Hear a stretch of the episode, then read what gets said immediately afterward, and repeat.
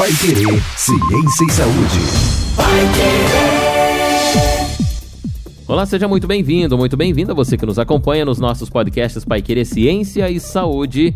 Estamos de volta com a professora Ana Paula Franco. Vamos conversar aqui, Ana Paula, de uma doença que, infelizmente, ela é tão facinho da gente cuidar para não ter essa doença, mas a gente está com números alarmantes nesses nossos últimos tempos, que é a dengue, né?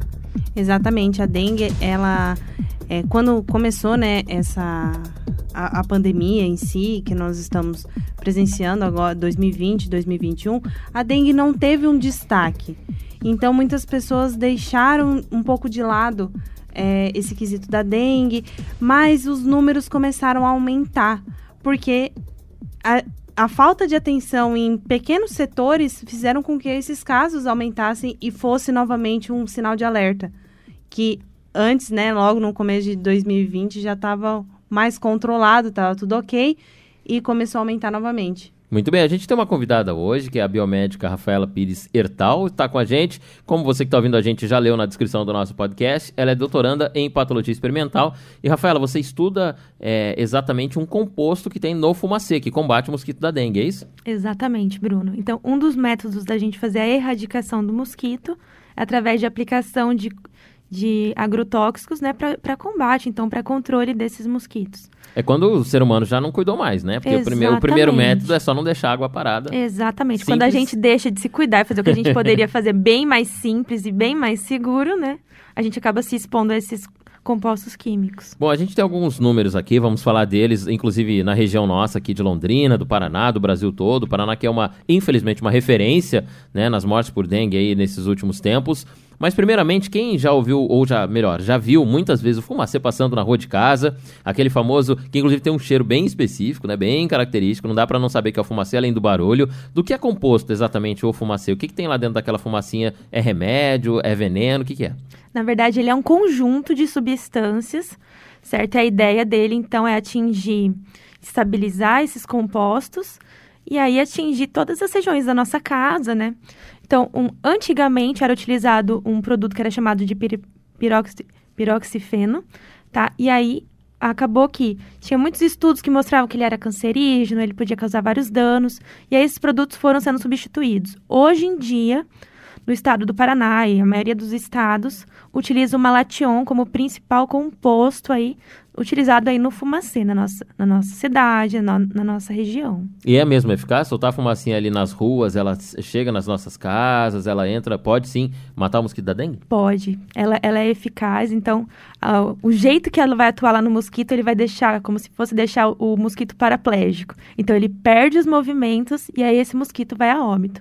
Então ele é super eficaz. O problema é que às vezes ele chega até a gente também, né? ah, entendi. Entendeu? O malatiol que você, é o que você estuda, Exatamente. É, de, de onde que vem esse, esse, essa química? Essa química. Ele é um grupo grande que é chamado de organofosforados, então existem vários compostos que já eram utilizados na agricultura desde muitos tempos, né? E o malation foi a maior tecnologia utilizada recentemente, que se buscou que tivesse menos, é, menos efeitos tóxicos para o nosso organismo. Né? Então, ele é uma evolução dessa classe grande que é chamada dos organofosforados. Ana Paula, a gente tem no, na mochilinha do Aedes aegypti ali que ele carrega, né? que, ele, que ele pode contaminar o ser humano, né? O Aedes leva a Zika vírus, a chikungunya, é, febre amarela também, né? Além da dengue. E, enfim, tudo isso é, traz um impacto importante dentro do, do, do, corpo humano quando a gente tem alguma dessas doenças. A principal característica, por exemplo, da dengue são dores físicas e tal, mas também existe a dengue hemorrágica que é bem perigosa, né? Sim, é, uma da, da, dos principais sintomas, né, é justamente a fraqueza muscular. É, a fraqueza muscular, ela, ela vai debilitar muito o indivíduo. É, e a febre também é uma das características que pode acontecer em alguns indivíduos, mas não são todos. E como eu já falei aqui no, nos podcasts, né? O nosso músculo, ele está em todo local do corpo. Então, se você tem fraqueza muscular, você vai ter fraqueza muscular, inclusive no coração, no pulmão, porque tudo compõe músculo, tudo é composto por músculo. E então esse esse fato de da, desse vírus conseguir é, destruir essa capacidade de é, do coração ser forte, conseguir bombear todo o sangue, ele vai justamente é, deixar outras células sem sangue. E isso pode acarretar em outros problemas a curto, médio e longo prazo. Parece que com o agravamento da, da Covid-19 nesses tempos, muita gente, quando fala da. Ah, eu tô com um, um dor no corpo, ah, deve ser dengue, acho que eu tô com dengue, deve dengue. A gente não liga muito, né? Não dá muita atenção para que a dengue, que é uma doença que, obviamente, como a gente já disse aqui algumas vezes, pode matar, né? A pessoa vem a óbito por ter, ter dengue. Inclusive, recentemente, nós até fizemos um apelo é, na rádio para uma, uma menina, jovem inclusive, que precisava de sangue. Ela estava evoluindo para UTI, infelizmente veio a óbito por conta da dengue, mas foi uma evolução da dengue. E é, saiu um boletim, alguns boletins epidemiológicos saem a nível nacional, estadual e, e, municipal. Nós temos aqui em Londrina também, de seis em seis meses ou três em três meses, né, trimestralmente, até por conta da variação do clima, né, porque quando a gente sai do, do verão para o outono, aquele tempo de chuva e sol, aquilo propicia muito mais, né, o mosquito da dengue. Exatamente, porque o mosquito da dengue, ele, é, ele convive muito bem com a água parada, né? E a água parada, nós temos um clima bem específico, que é um período de chuva, tem um período de seca. Então, mais para o final do ano, a gente já percebe que não chove tanto. Então, a, a, os casos, obviamente, eles diminuem um pouco. Mas depois, quando vem o verão, quando vem lá as épocas de dezembro, que são épocas chuvosas, janeiro, fevereiro, então você tem esse aumento. E esse aumento, juntamente com o vírus da Covid, você tem dois vírus circulando. E, na verdade, assim, não são só dois, né? Se a gente for olhar, vários, são vários né? vírus circulando. Aí o que, que acontece? Você pode ter uma modificação tanto na, na dengue, no vírus da dengue, quanto no, no vírus do Covid, por exemplo. Então, essas modificações virais, elas podem muito agravar esse quadro da dengue. E não quer dizer que se você pegou um sorotipo da dengue, que você não vai pegar outro.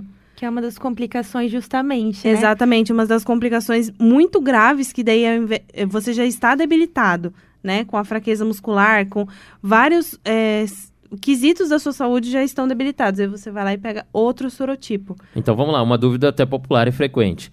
É, se eu tive dengue uma vez, a minha segunda dengue necessariamente é a dengue hemorrágica, é uma evolução ou são dengues diferentes? Certo. Se a gente pegar uma ideia normal, um agente infeccioso que vai causar uma infecção, o nosso organismo, assim, a gente entrou em contato com ele, o meu organismo vai produzir anticorpos contra ele. Agora, a grande questão da dengue é que existem quatro subtipos. Então, se eu peguei o subtipo 1, meu corpo produziu anticorpo contra o subtipo 1, mas quando entrar em contato com o subtipo 2, eu vou desenvolver novamente essa doença. E a gente tem os subtipos 2 e 4 que eles são mais graves, por isso que o pessoal fala. Ah, a segunda e a quarta vez é mais perigoso, você tem mais chance de desenvolver a dengue hemorrágica. Porque daí entra uma questão mais de probabilidade. Porque se você tem quatro sorotipos e você pegou um leve, qual que é a chance de você pegar o, os mais graves? É bem mais do que. É, a próxima chance já é, é o mais é grave, porque o do leve você já tá. Já porque se você é, entrar em contato com o sorotipo da, da mesma vez que você teve a dengue, o seu organismo já tem anticorpos produzidos, ele já tem é, uma resposta montada e você não vai desenvolver o, os sintomas. Mas, se você entra em contato com outro sorotipo, é como se você fizesse um reset no seu sistema imune. E aí ele vai ter que começar tudo de novo, toda a resposta imunológica, toda a produção de anticorpos, só que muitas vezes ele é muito mais é, grave. Então, ele tem uma, uma capacidade de destruir suas células muito mais rápido. No ano de 2020, nós temos aqui um balanço anual né, do Ministério da, da Saúde, federal, do Ministério Federal, e a gente pode constatar que no Brasil inteiro já foram quase 980 mil casos prováveis de dengue né, que é um número muito alto, mais de 600 mortes, e principalmente aqui na região sul, né, que é referência no, nos casos de dengue aí, com a, a, média de 930 casos a cada 100 mil habitantes. O Paraná é o recorde da região sul desses nossos três estados, e Londrina, por incrível que pareça, é o recorde do Paraná. A gente está quase no pico do pico do pico aí, né, na, na, na ponta da ponta. Quando a gente fala de outras doenças que o Aedes também transmite, são no caso aí a chikungunya, a gente está com 78.800 casos de chikungunya registrados no balanço inteiro de 2020 no Brasil todo. É, e também 7 mil casos de zika. Quando a gente fala que o mosquito carrega todas essas doenças, ou enfim, não todas, né? Mas um, um mosquito dengue pode levar uma dessas doenças para as pessoas. E vocês disseram que existem quatro tipos de dengue, e aí os anticorpos vão evoluindo. Se eu peguei dengue, eu posso pegar zika, posso pegar chikungunya, o mosquito leva o mesmo vírus, mas o anticorpo não funciona? Como é que é? O carro é o mesmo, o transportador é o mesmo, mas o material é diferente. Então, o vírus dengue é uma, dentro do dengue a gente tem quatro, mas a gente tem a chikungunya, que É é, outro vírus, totalmente diferente. Se o meu Você- corpo respondeu pra dengue, pra chikungunya é totalmente diferente. Exatamente, você pode desenvolver. E o como a, a transportadora é a mesma, é como se fosse uma loteria, né? Que Você, dentro dessa transportadora que é o mosquito da dengue, Qual será, né? qual será a da vez, né? Então, assim, é por isso que o fumacê, ele vem para combater o mosquito e não o vírus em si. Porque Aí se ele não eu... é contra a dengue, ele é contra o Aedes. É Não. contra o Aedes. Contra o Por quê? Aedes. Porque o que, que acontece? Se eu consigo eliminar o vírus, o vírus não, se eu consigo eliminar o mosquito, olha o tanto de outras doenças que eu estou eliminando junto. Então é muito melhor eu pensar em eliminar o mosquito do que eu ficar tentando eliminar o vírus. Porque o vírus, como eu já coloquei em alguns, em um outro podcast, o vírus ele muda muito rápido. E nada impede dele modificar novamente, criar um novo sorotipo ou criar uma nova doença. Então, assim, quanto mais é, mosquitos circulando com esses vírus que infectam pessoas, que vão infectar outros mosquitos e assim sucessivamente, aumentando numa escala é, infinita praticamente, o que, que acontece? Você vai ter um- uma probabilidade muito grande desse vírus modificar. E quando a gente, a gente falou dos números nacionais, agora vindo para o Paraná, a gente tem os balanços trimestrais, né? Aqui no Paraná a gente tem quase 1.500 casos só agora, nesse começo de 2021, nesses três primeiros meses. Londrina, 600 casos aí nesse mesmo período, quer dizer, 12, quase metade desses casos do Paraná foi Londrina. A gente tem o balanço aqui de Londrina do ano passado, né? No segundo semestre, por exemplo, de 2020, nós tivemos mais de 2 mil notificações de dengue, né? Foram 200 casos confirmados é, e foi nessa época que 95% dos imóveis de Londrina foram visitados. Rafaela, se o fumacê vai em todas as casas, por que, que a dengue mata tanto assim ainda? Acho que o problema tá com a gente, será que não? É muito mosquito para pouco fumacê? é muito mosquito, será? Mas é, acho que é importante a gente frisar que, por exemplo, no final do ano passado teve um aumento no número de casos, a prefeitura intensificou a utilização de fumacê na cidade. É, agora, final de março, a Zona Leste foi inteira é, foco realmente para a utilização desse, desse fumacê. E por Porque que era às a vezes maior não região. dá certo? né? Porque esse fumacê ele não é infinito. Se a gente não fizer a nossa parte, uma hora esses compostos eles deixam de atuar ali e aí isso volta a ser um foco de dengue. E uma outra coisa, o mosquito, é, se ele consegue conviver conosco e saber a nossa rotina, não assim, obviamente ele não vai ter um, um Que cronograma, hora que né? você chega em casa, Às né? 8 horas É. você, já- você acorda, às 9 horas você está fora de casa. Não, é, o mosquito ele consegue se adaptar ao nosso dia a dia.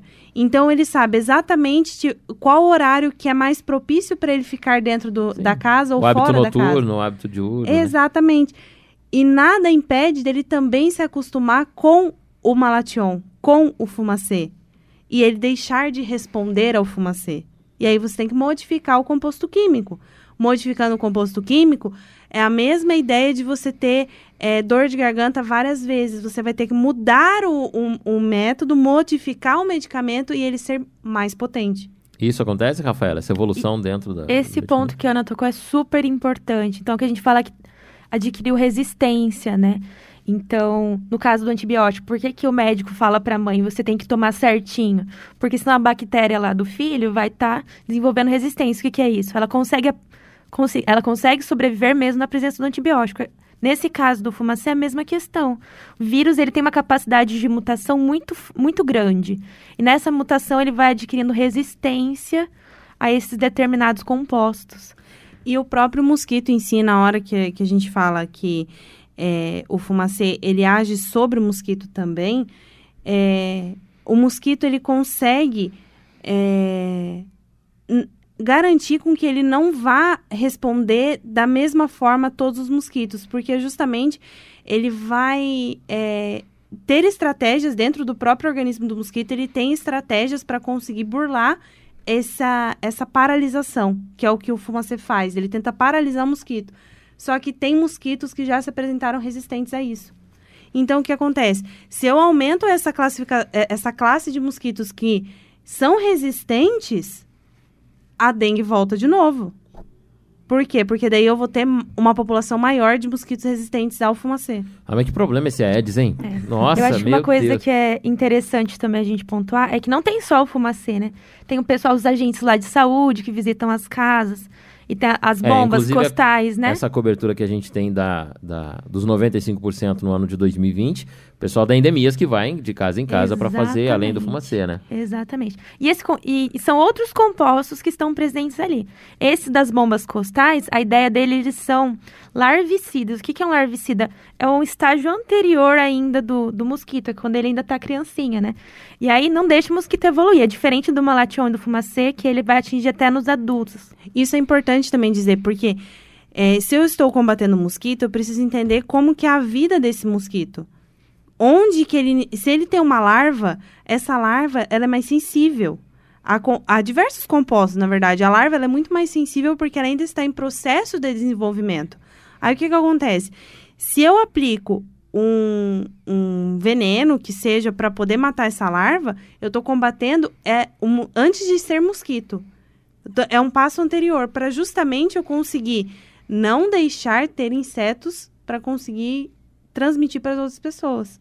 Então, assim, o, o poder público, na verdade, está tentando por várias vertentes, tanto o mosquito em si quanto a larva, mas aí cabe, eu acho que a melhor prevenção cabe a nós mesmo, população, não deixar água parada, que é um, um ato simples, muito simples, no meu ver, não, na verdade a gente nem precisaria falar isso, porque não faz sentido você deixar uma água parada, que além de proliferação de mosquito da dengue, ele gera também outras doenças, porque ali a gente tem micro-organismos, a gente tem fungos, a gente tem diversos outros é, é, a- pequenos agentes ali que vão causar doenças futuramente, tanto para o solo, quanto para crianças, quanto para adultos, quanto para qualquer ser vivo, né? E disso que a Ana tá falando, é, em 2016, gente, o Brasil gastou cerca de 655 milhões de dólares envolvidos, então, nesse controle do Aedes ou tratamento da dengue. Então, assim, é muito dinheiro também, além do problema de saúde pública, né? Para coisa que a gente poderia fazer. Poderia né? Uma- evitar, né? Exatamente, a gente poderia evitar, inclusive, a aplicação do fumacê, a aplicação de outros venenos, porque o veneno, é, isso a, a Rafaela pode falar com maior propriedade, que o veneno, ele realmente ele vai atuar não só no mosquito, mas também em nós, na nossa saúde. Pois é, eu ia chegar nesse ponto aí, Rafaela, porque o malatiol, por exemplo, que é a base do composto aí do fumacê, primeiro, ele não tem uma outra fórmula, a gente pode comprar numa loja agropecuária e aplicar no, no, na na- no quintal de casa, e se a gente tiver contato com ele, como é que é a evolução disso no ser humano? essa formulação que é disponibilizada para a saúde, a gente não consegue adquirir. Tanto que para fazer meu projeto eu precisei entrar em contato com a fornecedora, que é, acho que de Jandaia do Sul, que fornece realmente uma lation nessa formulação, porque ela é mais concentrada. Então, quando os agentes da saúde eles vão preparar esse malation, eles diluem bastante. E aí a gente entra num outro ponto importante. Se a gente está exposto a uma dose muito pequena, mas e os agentes de saúde? O quanto eles estão realmente expostos a esse ao malation? Não tem nem comparação. Eles têm uma exposição muito grande. E a grande questão é, esses compostos, eles têm o potencial de causar às vezes um dano hepático, um dano renal, tá? É claro que a gente vai considerar que nas normas corretas que são é, previstas, ele não vai causar um câncer, por exemplo. né? mas e num longo período de tempo, será que isso vai ter algum dano? Porque se vocês lembrarem, o, no- nos últimos podcasts teve é, um papo sobre câncer. E o, o que foi colocado foi o câncer, ele não é unifatorial, ele é multifatorial. E um veneno, um agrotóxico, que seja tanto na, na fruta e na verdura que nós consumimos no mercado, quanto, por exemplo, expostos é, frente a um combate de um mosquito, frente ao combate de uma doença muito mais grave, né? Que a dengue está se mostrando cada vez mais grave. É, eu posso sim ter uma modificação na minha célula, por quê? Porque eu estou exposto todo, a todo momento a diversos tipos de veneno. E isso, a longo prazo, eu posso sim ter uma modificação celular. É um ponto a mais, né, Ana? É um ponto a mais que a gente tem que prestar atenção. Poxa vida, é, se a gente não, não precisasse desse fumacê e não precisasse desses venenos sendo aplicados, justamente era um fator a menos que eu teria de agressão ao meu próprio corpo. Então, tem que se colocar para raciocinar mesmo sobre isso. Será que vale a pena eu ficar exposto a mais um tipo de veneno que nós já temos um consumo muito grande na, nos hortifrutis, no- na, na fruta e na verdura, que infelizmente, a gente tem que apli- aplicar por conta justamente das pragas, né? Será que vale a pena mais um veneno aí? E é uma faca de dois gumes, Ana. Porque quando tem essa aplicação, essa pulverização do, do malation, né, do fumacê, então tem as orientações para separar a comida do animalzinho, né, para depois esse animal não ingerir. Mas também para deixar as janelas abertas. Porque qual que é a ideia? Qual que é o princípio? Que esse malation entre na sua casa e, e acabe com os focos do mosquito Aedes. Só que nessa de entra na sua casa, será que depois você vai higienizar a sua fruta de maneira adequada para consum consumir? Aquela, a- é, aquela laranja que fica lá na, na cesta, Na né? fruteira. Na Ela já ainda tem casca, mas se for uma maçã, pronto, você Então. come com casca e tudo. Mas, mas justamente, será que assim, é essa laranja que você manipula, que tem casca, você higieniza corretamente a mão, higieniza corretamente a fruteira, higieniza a sua geladeira? Então, são vários pontos que, se a gente for parar para pensar, ele tem esse indício que é justamente entrar na casa, o veneno precisa entrar na sua casa, mas depois tudo precisa ser higienizado adequadamente. E a própria inalação das partículas, né? Porque nessa situação que a gente está vivendo, a ideia seria o fumacê ele passa normalmente mais à noite, né? Mas nessa situação de erradicação rápida, pode passar em várias horas do dia. Teve até né? pessoas que, que relatam que na hora que o fumacê estava passando, a pessoa estava esperando no ponto de ônibus. Então o fumacê passou É isso, Na é cabeça Na pessoa, em cabeça cima da mesmo, pessoa. literalmente. Então, Sim. assim, ela vai carregar esse veneno durante ao longo do dia. Do dia dela, ela vai estar presente com esse veneno no corpo. E nós temos é, absorção na, na nossa pele, nós temos absorção na mucosa, nós temos absorção no olho.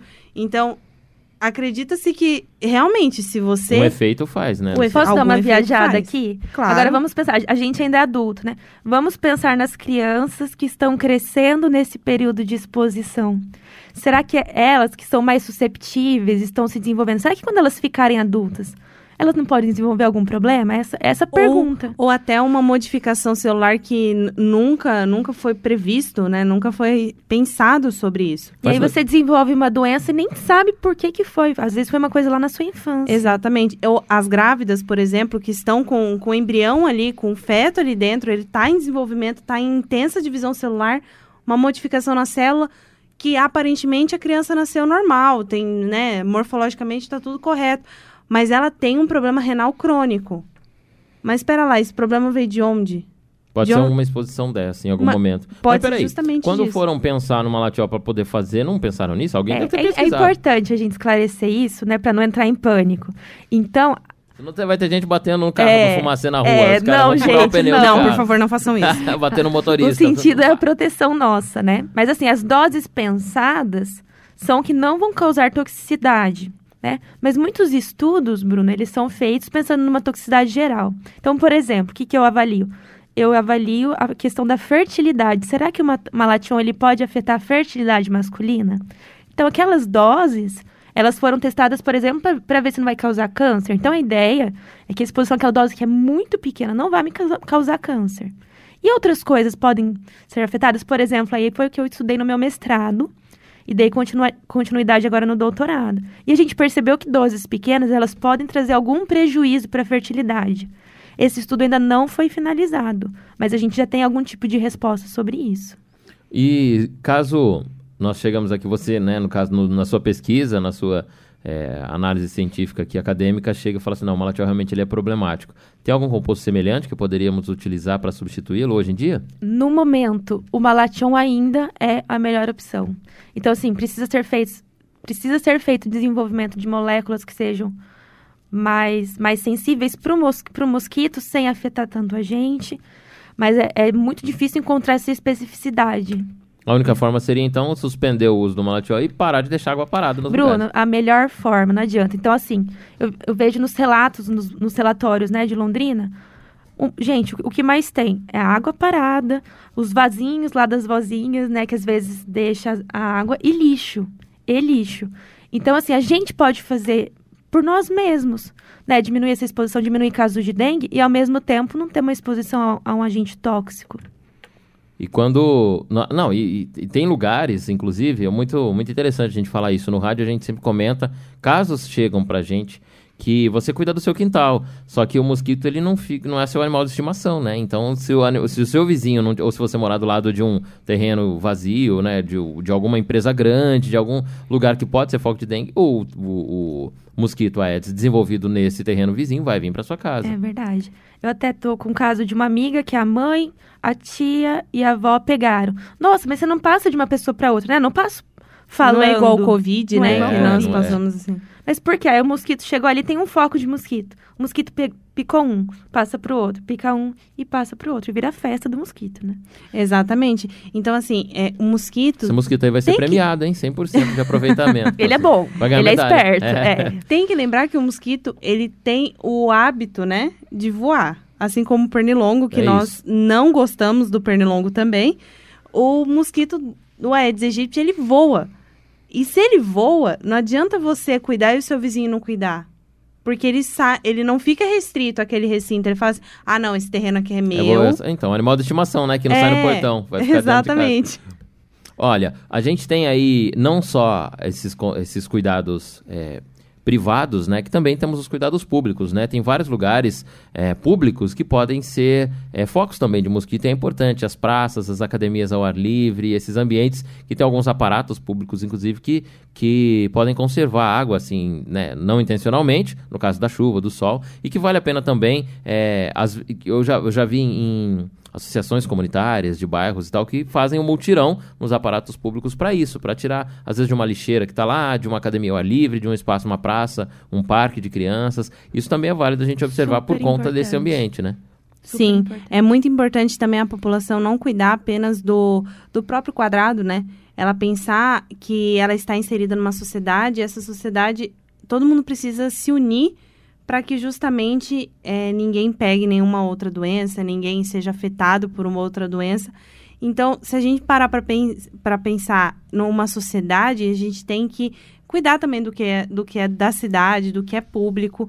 Então, organizar também a, a nossa agenda para falar assim: ah, não, de domingo eu vou ali na praça, mas eu vou aproveitar e vou recolher o lixo da, da praça.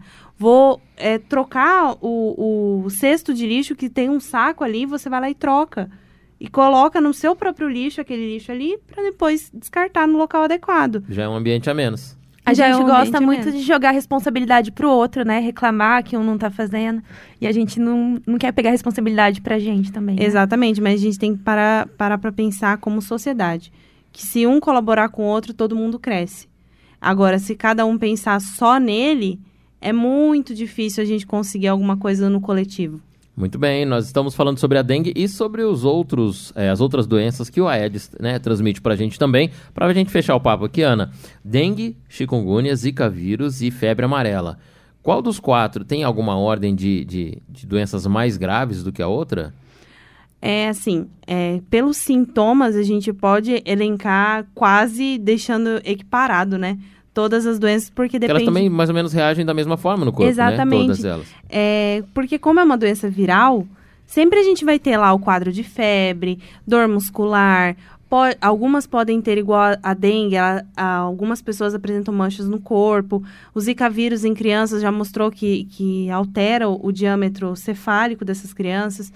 Mas assim, é, cada uma tem um, uma- um sintoma específico, mas não quer dizer que todo mundo vai ter esse sintoma es- específico da doença.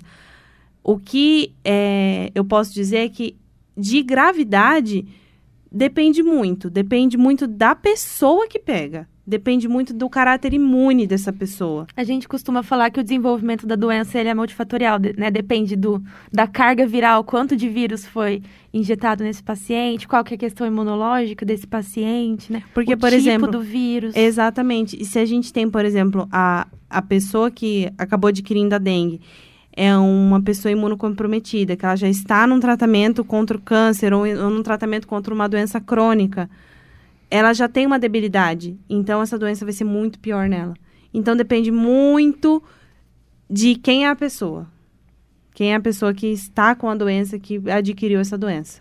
Muito bem, então a solução é mesmo cuidarmos dos nossos espaços, não deixarmos água parada, combater o Aedes aegypti e é só o Aedes que transmite essas doenças, né? O pernilonguinho comum não, não transmite. Exatamente. E não tem nenhum outro é, mosquito na natureza que transmite a dengue, o Aedes? É o único? Não, o Aedes é o O único. que ele tem, que ele é o único cara que faz essa... Não, o vírus da dengue, ele é enjoado, tem que ser ele. Não precisa de outro. Rafaela, muito obrigado aí pelo papo no nosso, muito esclarecedor, inclusive, no nosso Pai Querer Ciência e Saúde, e que você consiga aí evoluir muito bem a sua linha de pesquisa, concluir com êxito aí. A gente precisa depois da sua resposta, que você Amém. volte aí para passar a obrigada, conclusão Foi um dela. prazer estar aqui com vocês. Obrigada pelo convite, Ana. Imagina, se- é, assim que ela terminar aí e tiver resultados do doutorado dela, ela traz de novo.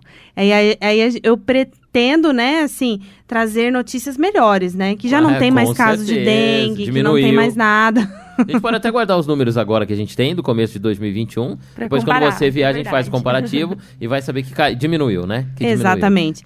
A nossa a, a tendência é sempre diminuir. Em todas as situações, casos de doenças, sempre diminuição. Então, vamos cuidar, gente. Vamos cuidar do nosso espaço, cuidar do que é, do que é nosso, né? E falar realmente, eu vou olhar para a cidade vou olhar para o meu cantinho. E assim a gente não precisa criar nenhuma, nenhum medicamento mais forte, a gente não precisa eh, ter uma indústria farmacêutica por trás disso que justamente vai tentar combater aí os sintomas dessa doença.